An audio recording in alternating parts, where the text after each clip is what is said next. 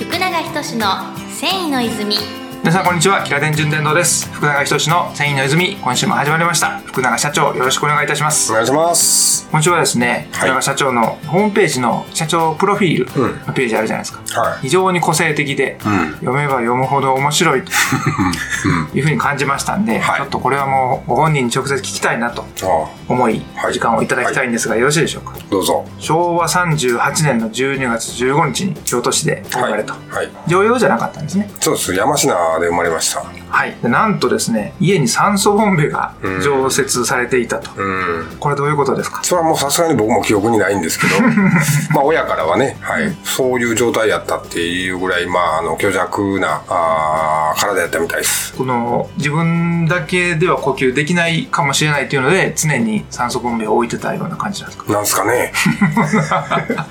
なるほど、うん。全くはもう全然全本人く記憶には、はい、ないですけども、親から言われた状況です。そんな、もう生まれてすぐ生死をさまようような、そうそう、なんかそうやったらみたいですね。いつ死んでもなんかおかしくないなって思われてたみたいです。うん、それで、えー小学校に入学されると、はい。お姉さんがおられまして、はい。不安を覚えて地元の小学校に転校っていうふうにプロフィールに書いてるんですけど、この辺はどんな感じなんですか、えっ、と、姉が一つ上、まあ、年子でね。はい。で、えーまあ、姉が卒業しちゃうと、僕一人が、その、学校に行かないといけないっていうのがあったので、うん親は、まあ、これは無理や。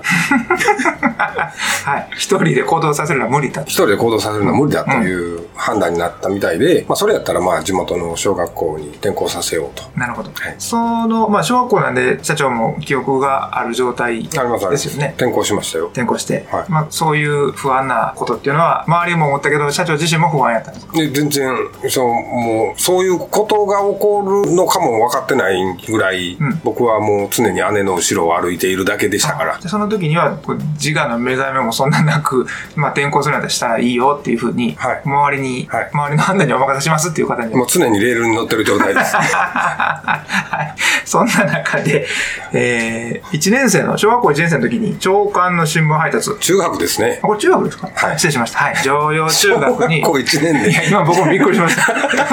それはちょっともうおしんの世界になってきますからねもしくは頑張れ元気ぐらいの。そんなんからと、失礼しました。中学の1年の時に。中学1年はいこれ、い今のご時世ではもうあかんのかな？働いて。どうなんやろ？もう今日、当時はいいんですよね？中学1年生でも働いて。いやごめんなさい許可も取ってないと思います そういうことか。はいとにかくもう社会人になられたわけですね。1年生、中けど学1会年生人まではいかないですけどねとにかくはい働くということを知る。はい。さらにですよ、高校もまたかなりいろんなご経験をされたというところなんです。け どあもちろんアルバイトもしつつ、高校入って、高校入る前にアルバイトしましたね。ね、アルバイトもされてて、で高校入り、途中で高校帰られたとはい。いうことなんですけど、この辺はどんなエピソードなんでしょまあ、あの、高校に入れるかどうかという、結構ボーダーラインにいましてね。う、うん。で、えー入学、まあ、あの、合格、高校入試に合格できた時は、本当にあの、中学の3年生の担任の先生は、あの、号泣してもらったんですけど、よう入れたなと。よう入れたと。で、まあ、その後、あの、高校一応1年間通ったんですけど、えーあまり面白くもなく、はい。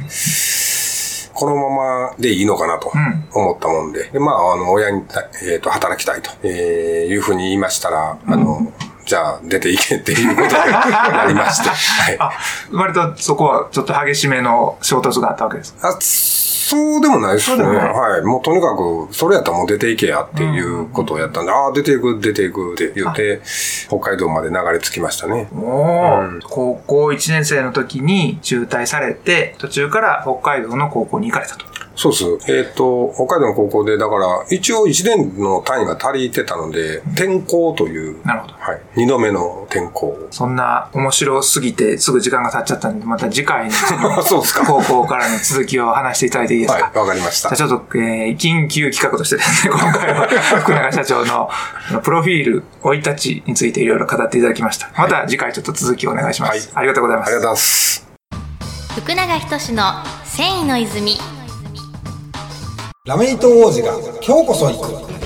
日々ラメイトメーカーの営業マンとして飛び回っている泉工業株式会社のラメイト王子こと石川亮太が今週一番ホットな繊維情報をお届けするコーナーです。ラメイト王子の石川です。本日もよろしくお願いしますよろし。くお願いします。えー本日はずっとやらせていただいている全国繊維産地特集の中で、泉州という、まあ、大阪の、まあ、南部の方、岸和田であったりとか、泉大津とか、そういったところの、まあ、泉州と呼ばれている地域のことについてお話ししようと思います。はい。リンクとかですか？そうです。ね。はい。空港とか、あの辺のことを泉州と呼んでますね。はい。で、こちらの産地に関しては古くは綿の栽培に適した土地であったことから、泉木綿の産地として名を挙げたそうです。はい。で、明治以降、輸入、輸入の面に押されて、一度市場から、まあ、消したらしい、姿を消したらしいんですけど、まあ、近年に入って、まあ、地場産業として復活を遂げているという産地でもあります。で、選手の中でも、泉大津を中心とした地域は、日本の毛布産地の9割ぐらいを占めていると言われていて、また、えー、仙南地方は今治と並んでタオルが盛んであるという、まあ、毛布とタオルの、こう、二つ代表的な商品があるという産地であります。はいで、あまり知られてないんですけど、日本のタオル発祥の地は泉州地域であると言われてます。で、明治20年ぐらいから続くその大阪泉州タオル産地では、まあ前回今治の、まあ、タオル産地も取り上げたんですけど、それとはまた違う後さらし製法と呼ばれる独特な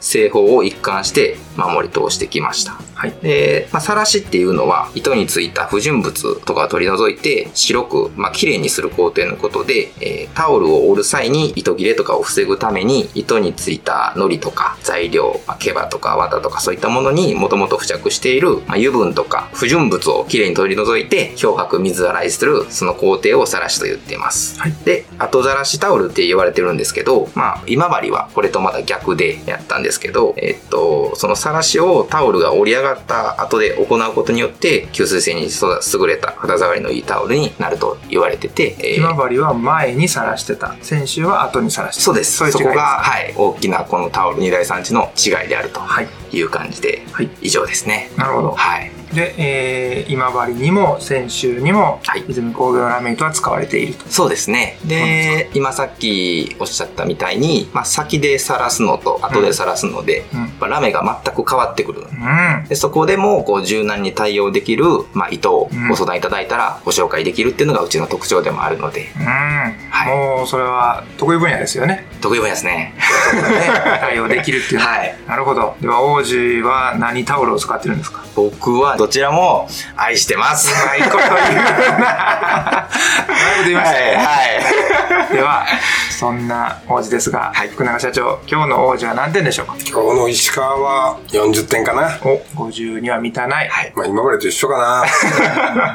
ちょっと薄い。うんもうもうちょい。そうだね。はい。頑張ります。はい。はい。まあね、はいいろんな、あの、紹介していただいた産地っていうのは、はい多分、あ、そういうことやったんやっていうふうにね、はいあの気づいた方もいれば、うんまだまだっていうご指摘もありますから、そうですね。あの何回かに分けてね、同じ地域であったとしても、うんうんまたバージョンアップしてもらえたらなとそうですね。はい。思います。はい。はい。では、王子からのコーナーでした。ありがとうございます。ありがとうございました。福永仁の繊維の泉はい、お届けしてまいりました。福永仁の繊維の泉。福永社長、いかがでしたでしょうか？はい。えー、まあ僕のたわいもないプロフィールを、いや、面白かったです。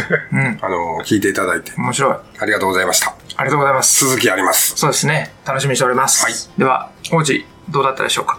はい。えっと、今日は先週ですね、大阪の南部の方にある、まあ、毛布とタオルの産地にスポット当てたんですけど、はいまあ、前回の今治に続いて、こちら、タオルの二大産地やったんですけど、それぞれやっぱ、えー作り方が違うってことで、まあ、うちラメ糸メーカーであるんですけど、まあ、その二大産地にも、こう、ラメ糸の種類を分けて、うちらしくこう、いろんな提案、ラメ糸の提案ができると思うので、まあ、いろんな産地、まあ、タオルに限らず皆さんラメ糸に関することはどしどし連絡くださればいいと思います。お願いします。はい、ありがとうございます。では、泉工業からのお知らせございますでしょうかはい。えー、毎年ですね、10月に開催されている展示会、北陸ヤーンフェアに今年も弊社泉工業は出展します。で、日程の方なんですけど、10月21日水曜日、えー午前10時から午後5時、翌22日木曜日は10時から午後4時までの2日間にわたって開催されています。で場所は石川県の石川県産業展示館4号館で開催されていますので皆さんぜひお越しくださいでは、福永仁の繊維の泉、また次回お耳にかかりましょう。ありがとうございました。ありがとうございましありがとうございましたた。世界の人々に飾る楽しみをお届けする泉工業株式会社福永仁の繊維の泉この番組は提供後染めラメイトメーカー泉工業株式会社プロデュース制作キラテンナビゲーター順天堂でお送りしました。